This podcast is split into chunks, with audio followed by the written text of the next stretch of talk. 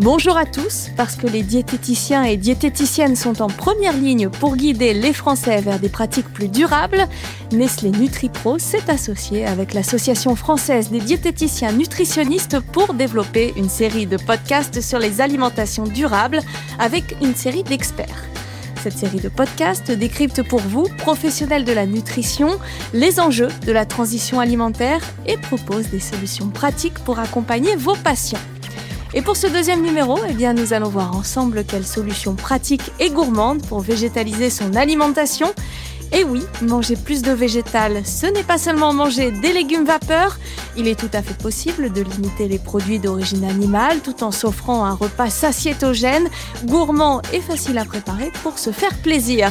Alors passons en cuisine pour retrouver des astuces et conseils qui vont aider vos patients à intégrer plus de végétal, plus de légumes, plus de légumineuses, plus de céréales et plus de fruits dans leur alimentation en toute simplicité. Et pour cela, je suis aujourd'hui en compagnie de Nicolas Tête. Il est diététicien nutritionniste, cuisinier et professeur en sciences de l'alimentation à l'Institut Life. C'est l'ex-institut Paul Bocuse. Bonjour Nicolas. Bonjour Johanna. Merci d'être avec nous pour euh, ce nouvel épisode de notre série de podcasts dédiés à l'alimentation durable. Et avec vous, je le disais en introduction, nous allons voir comment végétaliser son alimentation tout en se faisant plaisir. Mais est-ce qu'avant cela, vous pouvez nous expliquer pourquoi, selon vous, c'est si difficile de consommer du végétal? Alors, il y a plusieurs causes qui peuvent être euh, identifiées. Une des causes, c'est l'association qu'on fait des légumes parfois à de mauvais souvenirs d'enfance et à ce côté fade. Je pense notamment aux légumes de gamme 5 qu'on a pu consommer dans certaines cantines scolaires quand on était enfant et qui nous laissent de mauvais souvenirs. Également, et ça avait été abordé dans un des précédents podcasts, les problématiques de diversification alimentaire incomplète et derrière les néophobies que cela peut entraîner. Enfin, il y a également une confusion entre la nécessaire diminution de consommation de viande qu'on doit mettre en place et l'adoption d'un régime complètement végétarien dans notre pays où finalement la culture du carnet, de la viande, reste très présente.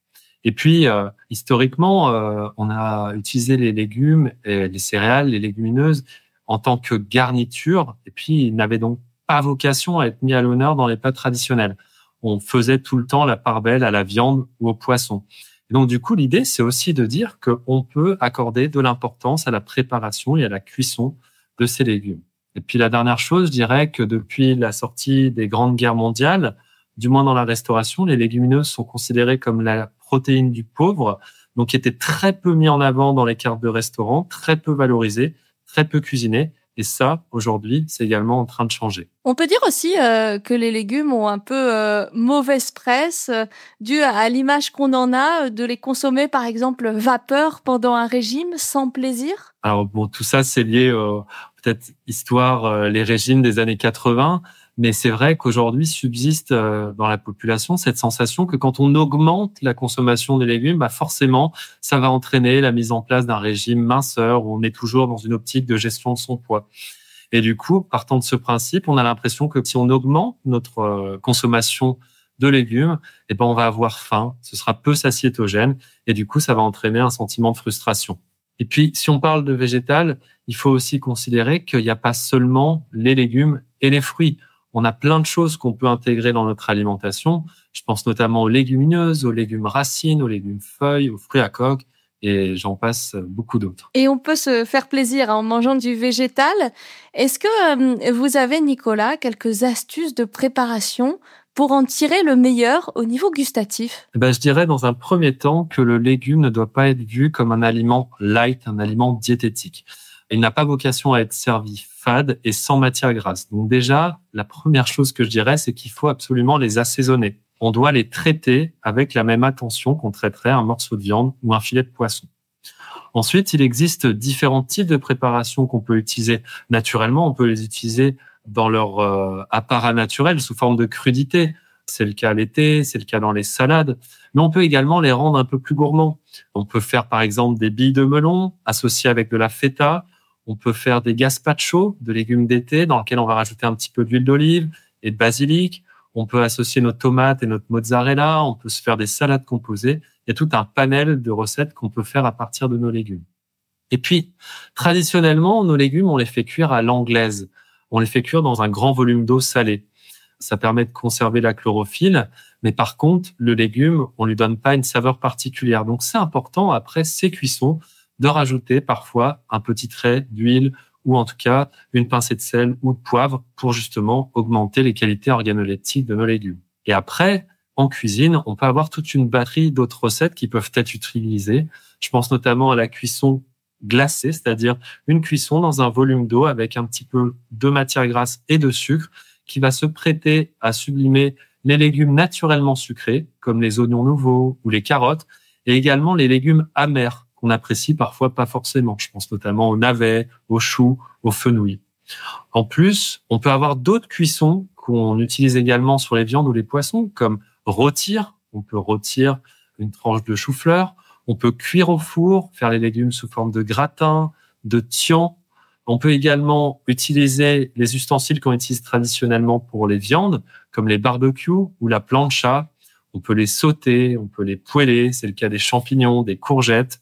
Et puis pour tout ce qui est automne, hiver, on peut également penser à tous les bouillons et les potages qu'on va pouvoir décliner de mille manières. En fait, il faut savoir que le potage historique français, c'était du poireau et de la pomme de terre.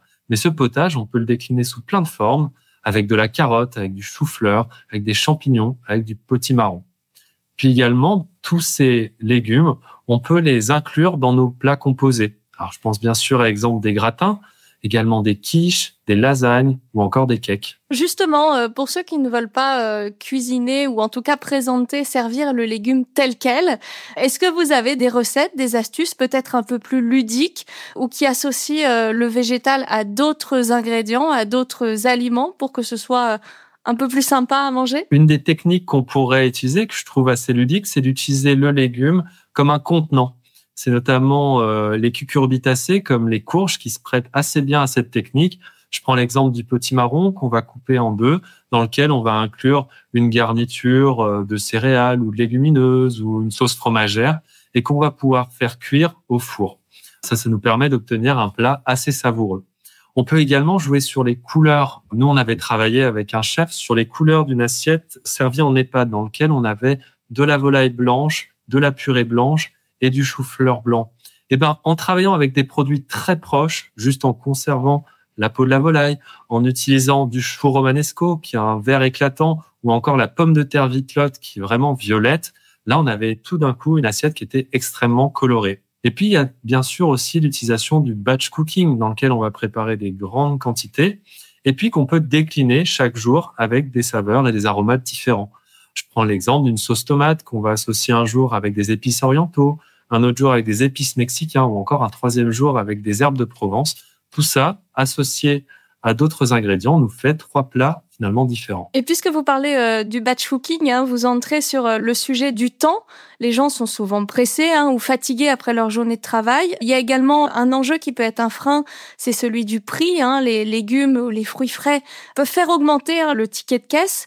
Comment euh, limiter ces deux freins? Comment finalement les retirer? On va pouvoir également jouer sur notre ticket de caisse en jouant sur notre consommation de viande. Bien sûr, la viande reste un produit aujourd'hui relativement cher, comme peut l'être le poisson. Donc, euh, végétaliser son alimentation ne va pas forcément impacter le prix moyen de notre chariot, en tout cas pas forcément l'augmenter. Et puis également, quand on parle de temps, on a cette image de cuisson très lente pour certaines céréales ou certaines légumineuses notamment qu'il faut faire tremper puis faire cuire pendant une heure ou une heure et demie. Là, on va pouvoir également acheter des formes pré-cuites. Il y a certains produits qui se prêtent très bien au surgelé. Je pense notamment aux petits pois, par exemple, qui conservent leur texture et leur qualité organoleptique, ou alors d'autres produits sous forme pré-cuite en conserve, comme les légumineuses. On va retrouver toute la famille des pois chiches, des haricots, haricots rouges, haricots blancs, flageolets, etc. Et puis, on a cette image du fait maison, mais ce fait maison n'est pas forcément long. On peut faire aussi des cuissons rapides de légumes. Une poêlée de légumes, ça peut être quelques minutes. Également, on peut réaliser des préparations avec une garniture de quiche ou de cake dans lequel on va incorporer des légumes. Enfin, on a toute la qualité aussi des potages, la famille des potages, dans lesquels on va juste peler nos légumes, les couper grossièrement et les laisser euh, mijoter sans s'en soucier pendant quelques minutes. Nicolas, est-ce que vous pouvez nous expliquer comment euh, concrètement faire des assiettes plus attrayantes avec des légumes et des légumineuses en cœur de repas et des produits d'origine animale en complément finalement pour inverser un peu la tendance et changer les perceptions Il y a plusieurs choses qu'on peut faire. La première chose, c'est de s'inspirer des cuisines du monde.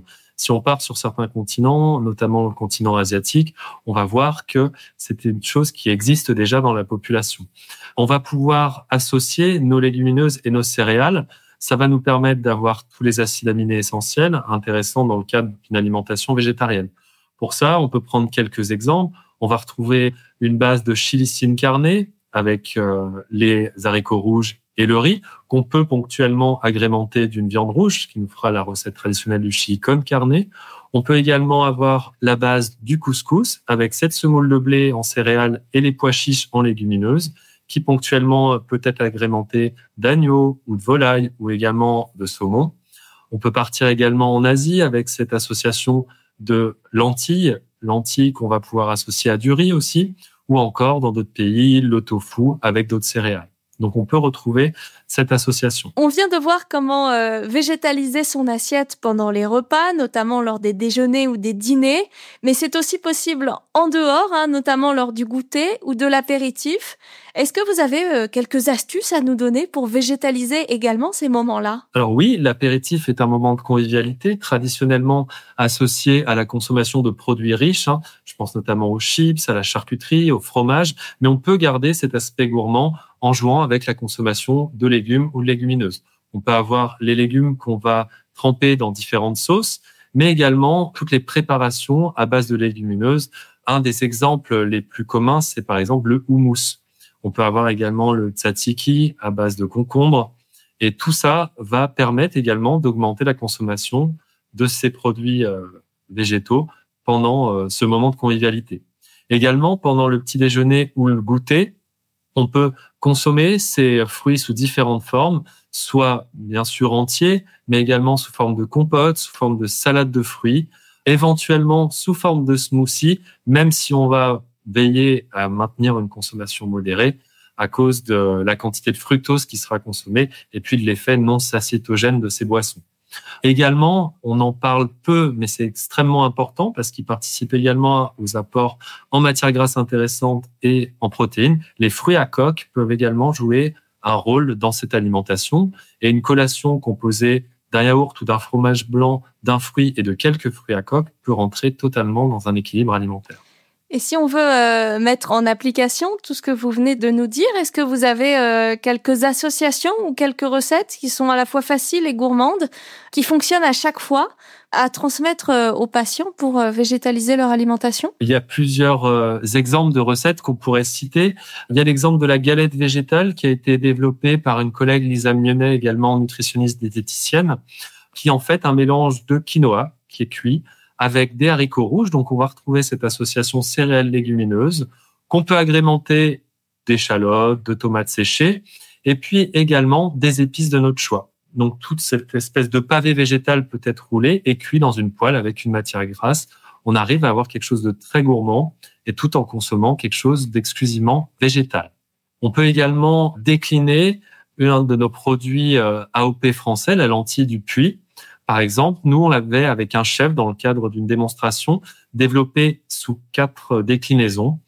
Une lentille plutôt classique, accompagnée d'œufs et éventuellement de charcuterie de lardon. Ça, c'est pour représenter la lentille très classique telle qu'on l'a, mais également déclinée plutôt sous une forme qu'on avait appelée asiatique. Cette fois-ci, on allait rajouter des cubes de tofu, des cœurs d'artichaut, du gingembre haché, qui donnait vraiment cet aspect euh, asiatique. Accompagné de petits rouleaux de printemps exclusivement composés de coriandre et de salade qui donnaient une fraîcheur. On peut également préparer ces lentilles avec une sauce plutôt légère. On avait avec le chef, par exemple, accompagné ces lentilles d'une réduction de jus d'orange et d'un yaourt à 0%. Tout en ayant une huile de noisette pour les bons apports en oméga 3 et en matière grasse de manière générale. Et du coup, on avait cette lentille, cette association sucré-salé qui était extrêmement intéressante. Merci euh, Nicolas Tête pour tous ces bons conseils à mettre en pratique. On en a déjà euh, l'eau à la bouche et je pense que certaines recettes euh, vont être essayées dès le dîner. Merci beaucoup et à très bientôt pour un nouvel épisode.